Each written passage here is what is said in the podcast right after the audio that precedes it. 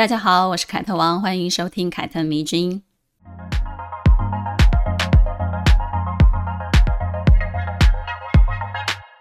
好久没有聊张爱玲的小说了，今天特别选了一篇她自己晚年觉得写的特别坏的小说来分享。这里的特别坏哦，不是说写的不好，而是指张爱玲当初呢在创作这篇小说的时候呢，她的意图。他觉得呢自己当年写这篇小说的时候呢，让他晚年非常后悔，并且呢不希望收录在自己的作品集当中。因为呢，这篇小说呢涉及他的好朋友的事情，以及呢一位当时中国文坛特别有名望的翻译家的私事。很多人，包含他自己，都觉得因为这一篇小说的发表啊，导致被影射的两个主角后来的结局都不太好。作为小说家呢，他有一点点抱歉。关于张爱玲是否真的含沙射影了这件事情，众说纷纭啊，成为了当时文坛的八卦。而这件事情是什么事情呢？嗯，现在就来简单的描述一下好了。一九八二年的十二月呢，张爱玲写信给自己的好朋友宋琦，跟他说：“殷宝燕送花楼会写的实在是太坏了。这篇写傅雷，他的女朋友当真听了我的话，到内地去嫁了空军，很快就离婚。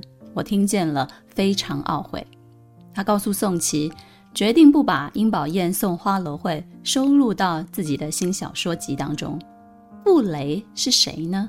而他的女朋友又是谁呢？傅雷是当时中国著名的翻译家、作家、教育家、美术评论家哦，好多家。他早年呢留学法国以及欧洲其他国家，回到中国之后呢就开始从事翻译，翻译了很多法国著名作家的作品，像是巴尔扎克、罗曼·罗兰。伏尔泰等等的，在当时是一个非常有名的学者。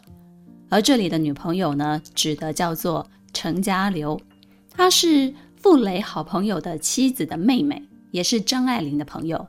回国之后呢，傅雷娶了他的表妹，然后呢，却跟程家流有了男女之间的私情。程家流非常的苦恼，于是呢，就偷偷的跑去告诉张爱玲。希望呢，透过张爱玲优美的文笔呢，能把这一段故事记录下来。程家流呢，当时是非常纠结的。而张爱玲听完故事之后呢，也建议他看看你能不能离开傅雷，去爱上其他的人。于是呢，程家流就听取了他的意见，去了内地，嫁给了一位空军。但是呢，过得并不幸福。而傅雷呢，也因为这件事情呢，被很多的人说三道四。很多人都觉得张爱玲写《英宝燕送花楼会》是为了报复傅雷，这是有原因的哦。呵 呵因为傅雷啊曾经用笔名迅宇在《万象》杂志写过一篇文章来评论张爱玲的小说。他首先呢是肯定张爱玲的才华，说《金锁记》是张爱玲的完满之作，文坛最美丽的收获之一。但是呢，又同时对她那个时候正在连载的连环套提出了中肯的批评。也是正因为这篇评论，所以大家呢八卦张爱玲一定是被傅雷伤了自尊，所以才侠怨报复的。不仅呢先发表一篇散文，叫做自己的文章，来帮自己辩驳。之后呢，还写了《殷宝燕送花楼会》，把大家眼中那个严谨、博学、高风亮节的傅雷，描写成了一个古怪、阴郁、神经质的大学教授罗浅之。不过呢，也有人认为啊，傅雷那一篇评论张爱玲小说的文章呢，既然是用笔名发表的，那么呢，在不知道是谁写的评论的时候呢，张爱玲是不可能挟怨报复的。很有可能是发表了之后呢，才有人告诉他这件事的主角是傅雷。但不管张爱玲知不知道，其实小说已经发表出去了，就是泼出去的水了。他晚年告诉好友宋琦自己非常的后悔，我想也是真的吧。年少轻狂嘛，谁都会做出一些非常鲁莽的事情。我自己也写过一些短篇小说，之前发表过《网红们》以及《十二星座爱情故事》。在创作这些故事的时候呢，除了我自己的观察之外呢，很多时候也是从自己的朋友身上，或者是朋友那边听来的一些真实事件的在创作。虽然有原型故事，但是并不代表就是完全将这些事情原封不动的搬进小说里面来，而是在一些情节或者是对话上呢，会加入自己的创作。整个小说的情节啊，人物的刻画啊，还是要回归到写小说的作者的身上。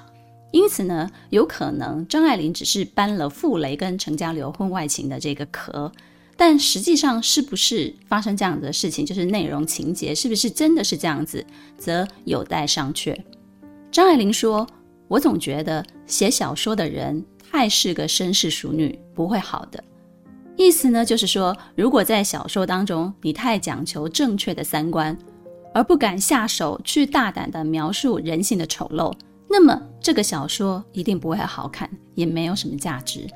因此呢，抛开那些八卦，让我们回到小说的文本当中。这篇小说呢，虽然不是张爱玲最出色的小说，但是呢，我却非常的喜欢，因为它整篇故事从标题开始就非常的讽刺。这个之后我们会解释。张爱玲真的是非常擅长揭露人性当中非常隐秘的角落。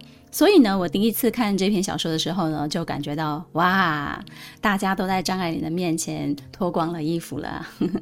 他把婚外情里面关于男人啊、啊老婆啊、小三呐、啊、这些很多小小的心思都写得非常的细腻。这不是一个典型的婚外情的故事，其中呢还包含了师生恋在里面。但是呢，对于人性的刻画呢，可以给我们非常多面向的思考。也给当时年轻的我一些启示，因为很年轻，我就看了这篇小说嘛，所以呢，在后来我自己的人生当中呢，尤其是我还是学生的时候，或者是我成为社会新鲜人的时候呢，我都会尽量远离一种身份的人，就是远离已婚的男人。哪怕是我现在已经结婚了，我对已婚男人也还是有很多的顾忌的。这种顾忌呢，就是无论如何都要跟他们保持距离。记得呢，我十九岁、二十岁的那个当口呢，我还是学生。下课之后呢，或者是寒暑假呢，我都会找一些工读来赚赚生活费用，啊、用来减轻我妈妈的负担。那个时候呢，我有一个工读机会，是跟着一位陶艺老师做他的助理，工作就是学生下课之后呢，帮他烧制学生创作的作品，然后上课的时候呢，帮他修正一些学生如果他不会做的话。他已婚，有两个小孩。老婆呢，非常的内向，而且非常的沉默。因为工作室就在他家的顶楼，所以呢，我每次去打工，其实都会遇见他的老婆，都会看到他。然后我跟他打招呼的时候呢，他总是非常害羞的，然后低着头微笑。他的样子其实跟很多中年妇女是一样的，因为生了两个小孩而发福，也因为自己带小孩而显得非常的憔悴。陶艺老师呢，平常跟老婆说话的口气很陌生，而且话不多。但是呢，面对学生以及我的时候呢，都是非常幽默，然后很多话的那种人。很多学生都非常的喜欢他。打工几个月之后呢，陶艺老师就会在学生下课，只有我跟他在陶艺教室烧窑的时候呢，跟我说一些私人的话题。一开始聊的还蛮正常的，就是问我家里有几个人啊，哦，跟爷爷奶奶在一起住啊，那我爸爸是什么时候发生意外走的呢？之类的这种啊、事情，然后之后就会开始问我，哎，你有没有男朋友啊？然后呢，就开始有意无意的说自己的事情，让我知道他在这一段婚姻里面的苦闷。听到这些的时候呢，我就笑一笑，然后就顾左右而言他的转开话题。我那个时候是很年轻，没有错，但是我并不傻，好吗？他是一个男性长辈，我打工地方的老板，但是呢，他聊的话题越来越超越这一层关系的时候呢，我就会开始有所警惕，我心里的警铃就响起来了。虽然他的妻子跟小孩都在楼下，并不会听见，也很难说啦，但是他敢说这些事情，让我知道，还是让我觉得非常的吃惊。我后来呢，在月底领完薪水之后呢，就跟他说我下个月不来了，以学业越来越繁忙为由呢，辞掉了这个工读的工作。之后呢，我就再也没有见过他。有一些读者呢，以及听众会问我为什么要选读张爱玲的小说。其实原因非常的简单，年轻的时候呢，我读过蛮多的小说的，有罗曼史啊，有言情啊，有经典文学等等的。喜欢张爱玲是因为她的文字真的用得很好，文采斐然，很值得我练习写作。再来呢，就是她洞悉女性跟男性有着非常独到的角度。她有一点刻薄，有一点自大，有一点讽刺，甚至呢，有些时候很刁钻。可是真理往往就藏在这些非常刁钻的小缝隙里面。让我很早呢就懂得人性中的幽微之处，懂得人性中的丑陋。很多少女，尤其是啊、呃、内心当中有很多粉红泡泡的少女，她们第一次看见张爱玲的作品的时候，其实是并不喜欢的，觉得她写的东西阴阳怪气。但是我却非常的庆幸自己很年轻的时候就喜欢张爱玲了，从她的作品中领悟很多，比如。要防着已婚男这种事情呢，呵呵，就是从看她的封锁里领悟到的。如果你听过第十集的封锁，应该对书中那句话有很深刻的印象。张爱玲写：“世上有了太太的男人，似乎都是急切需要别的女人的同情的。”这句话是什么意思呢？中年的男人为何总是找一些涉世未深的女人下手呢？为何总是用自己在婚姻中的不快乐这个手法来博取对方的同情呢？找对方倾吐，让对方以为自己可以安慰到他，仿佛是他的救星一般。是因为这个方式对女人来讲确实是很有用的，既能让外面的女人感觉到自己被重视，还能因为在情感的重要程度上面压过正宫而沾沾自喜。殊不知呢，很多时候这个只是男人在演戏啊。我非常非常不屑这种倾诉，觉得呢就是男人很狡猾的地方。因此呢，无论年轻还是后来，啊、只要有男性跟我抱怨自己的婚姻，我就会觉得非常的扫兴，觉得他无论之前看起来多么帅、多么有才华，都在他抱怨自己的老婆的时候，觉得自己被婚姻困住的时候，变成一个非常没有吸引力的人。有时候这种情况呢，其实也会发生在有女友的男人身上。啊，如果他一直抱怨自己的女友，也是非常倒胃口。那同理可证，如果你常常的抱怨你自己的老公，或者是抱怨你自己的男友，但是你却不离开他，你也是非常让人家倒胃口的人。所以呢，每当有读者在后台跟我聊他不得已成为已婚男人的小三啊，说这个男人对他多好，多爱他。但只要聊到要不要跟他的老婆离婚，就会很痛苦的说：“哦，我自己压力也很大，我们两个都是要为孩子着想的，要慢慢解决自己跟他老婆之间的问题，需要好几年的时间。”这个时候我就会非常担心这个女孩，因为她可能真的相信这个男人有为难之处，而我总是不忍心太快的揭穿这个故事的真相。甚至呢，有一些女孩之所以成了小三，是因为对方隐瞒了她已婚的事实。但是，请容我说一句真话：一开始可能他真的可以骗得过你，但如果你清醒一点，不用一个月的时间，其实你都是可以发现的。发现后呢，如果你还是要替他或者是替你自己找借口，那么就不要怪后来的悲剧发生了。当然啦，我们在这里讨论的是大多数的一个情况啊。婚外情当然也是有一些是可以修成正果的，后来也很幸福的。但如果你不想在情感上有一些纷纷扰扰，我觉得我劝你还是远离一些已婚男吧。殷宝燕送花楼会这个故事其实并不复杂，甚至是非常讽刺又带点黑色幽默的。而张爱玲呢，自己也以第一人称的身份爱玲出现在小说当中。开头就写到了殷宝燕某一天捧着一束花来到了爱玲的公寓找她，她对爱玲倾吐自己现在正在遭遇的事情。这件事呢，就是他跟大学教授罗浅之爱而不得、荡气回肠的爱情故事。还没开口说之前呢，他就热泪盈眶了。说完呢，自己还非常非常的感动。他希望艾琳听完他跟罗教授的故事之后呢，可以用他的文采描绘这一段浪漫凄美的爱情，让这个故事呢可以成为一段永远流传的佳话，可以感动跟他有相同遭遇的人。但是我们知道的，呵，张爱玲并没有美化这段爱情，而是写得相当的讽刺。张爱玲果然是我的姐啊！啊殷宝燕呢，跟罗浅之的相遇其实是非常俗套的，就是一个长得还不错、天真单纯的女大学生。某一天呢，去学校找自己的朋友，偶然之下呢，她就旁听了一堂课，就这样子巧遇了从国外留学回来、奉父母之命结婚、把自己过得非常的苦闷孤独的文艺中年男教授。在课堂中呢，罗浅之。认真的教着莎士比亚的样子，让殷宝燕感到非常的有趣。于是呢，她就笑出了声音。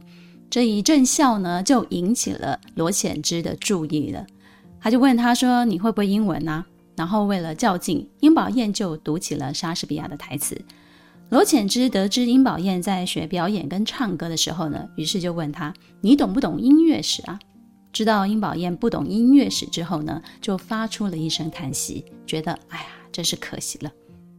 课后呢，不服输的殷宝燕就拉着他的朋友来跟罗浅之请教。于是呢，罗浅之就告诉他：“你可以来我的家里补习，我有很多的书可以借给你看。”于是呢，他们就这样热络起来了。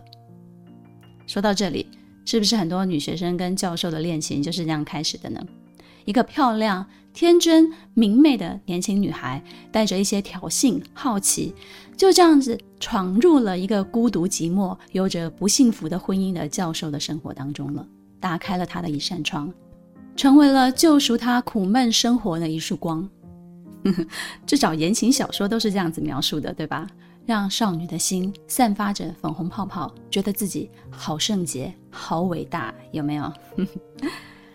殷宝燕呢，就这样子来来回回去了罗浅之家三年，而这三年当中呢，她风雨无阻的去教授家补习。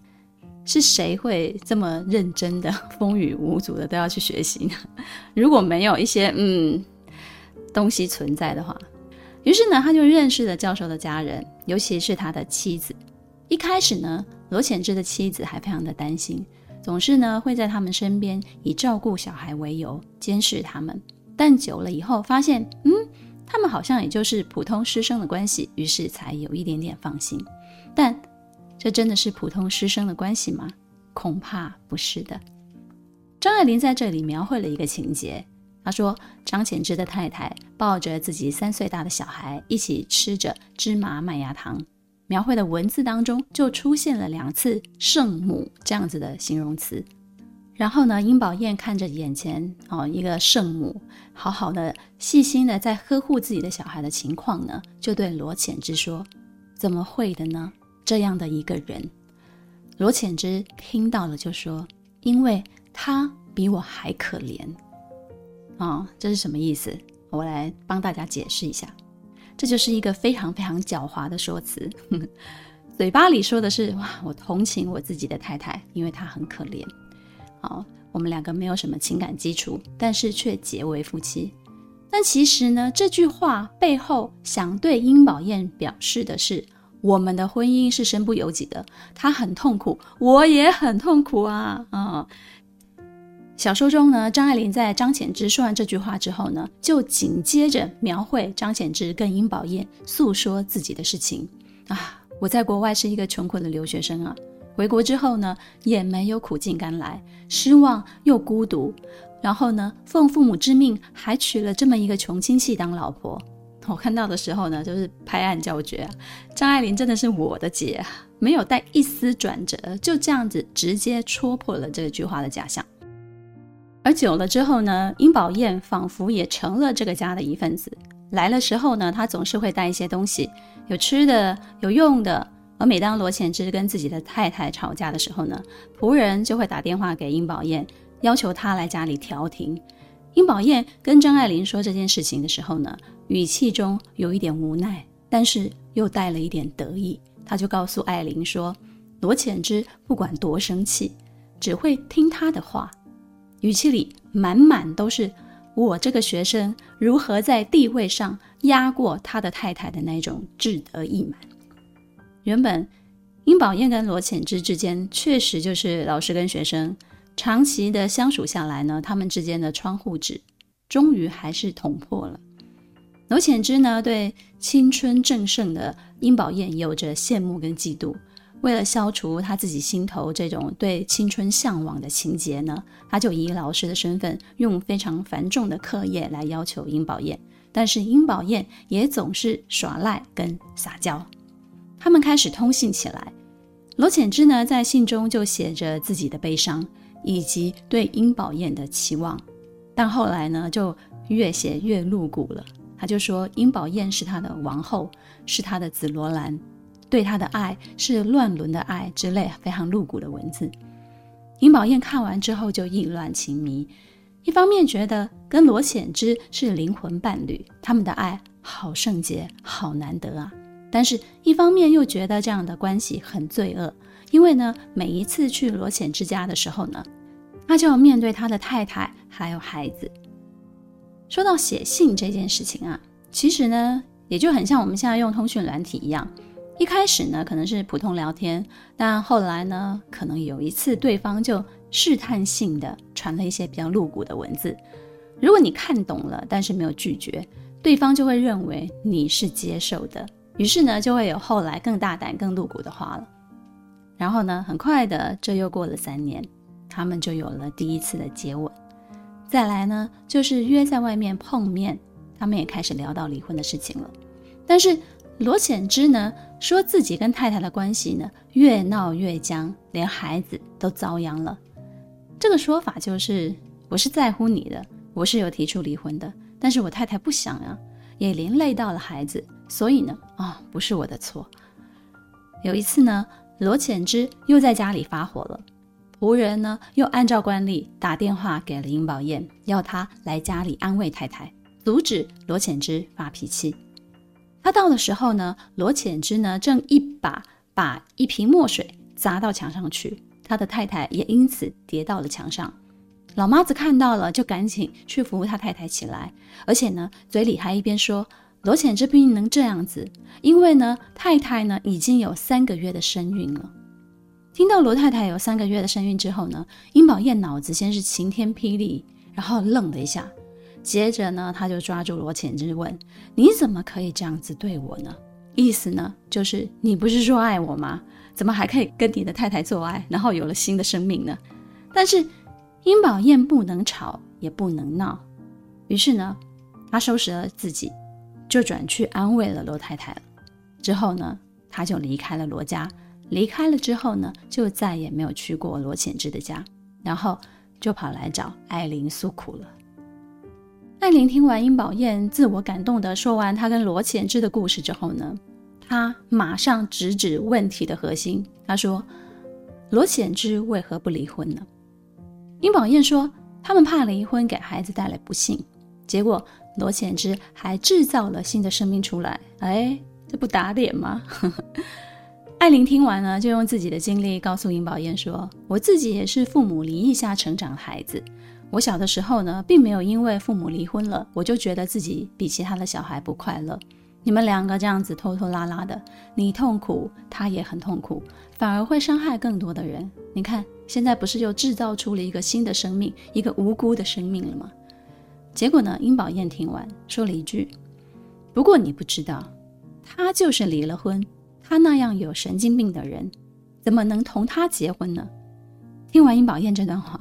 艾琳心中应该要有一个综艺跌倒吧？嗯，我还要这样子啊？你不是说你很爱他吗？觉得你们的爱情荡气回肠，百年一遇吗？结果说来说去，你也没有真的想要嫁给他啊。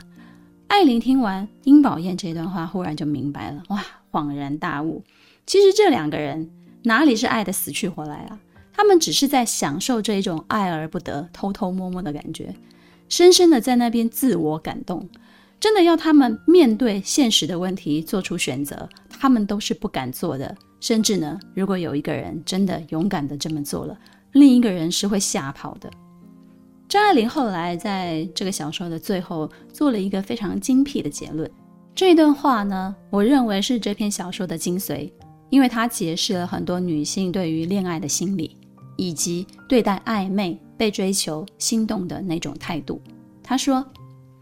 其实他们的事，也就是因为他叫他看不入眼，是有这种女孩子的，追求的人太多了，养成太强的抵抗力，而女人向来以退为进。防卫成功就是胜利，抗拒是本能的反应，也是最聪明的。只有绝对没有可能性的男子，他才不防备。他可以崇拜他，一面笑他，一面宠惯他，照应他，一个母性的女弟子。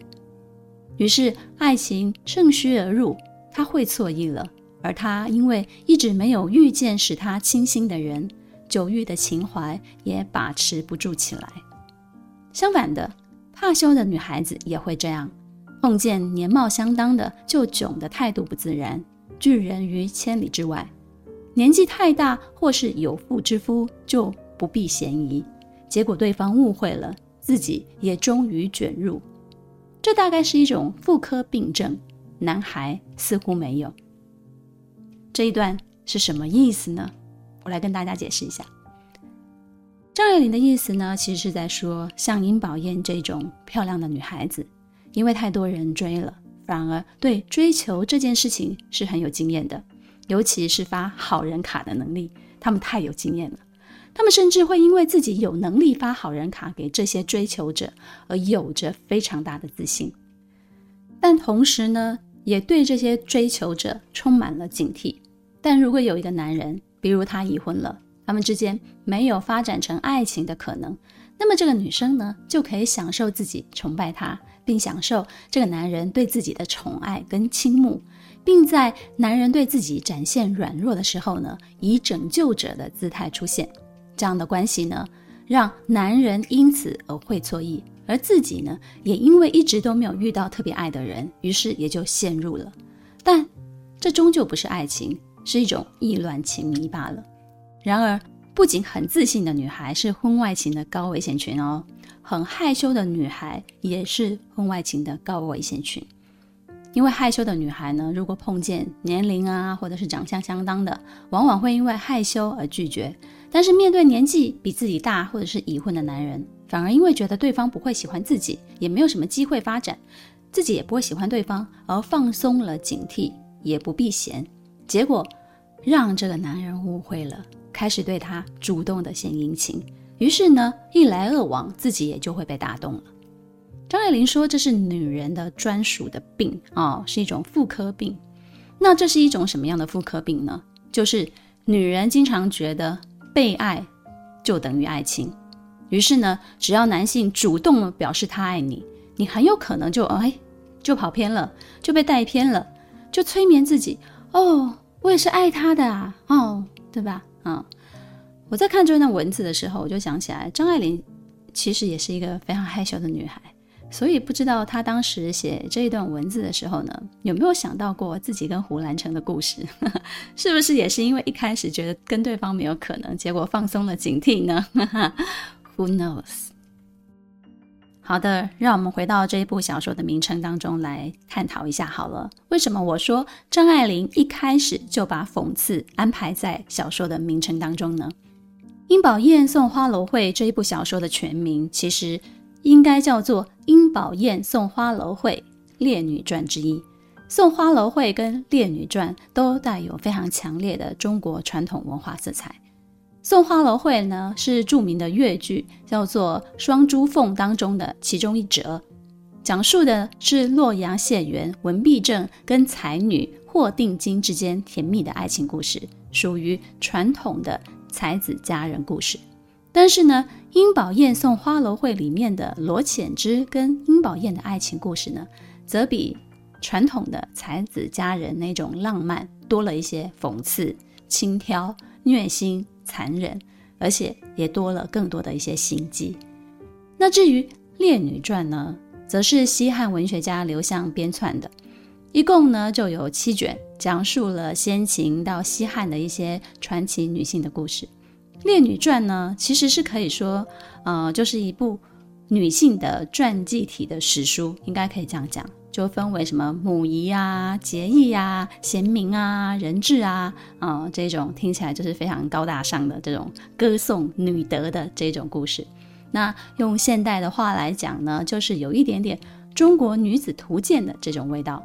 所以呢，很有可能当初张爱玲其实就是想用这种女子图鉴的这种思维来写一连串描绘民国烈女的小说，而尹宝燕送花楼会就是第一部，所以呢，才取名叫做《烈女传之一》。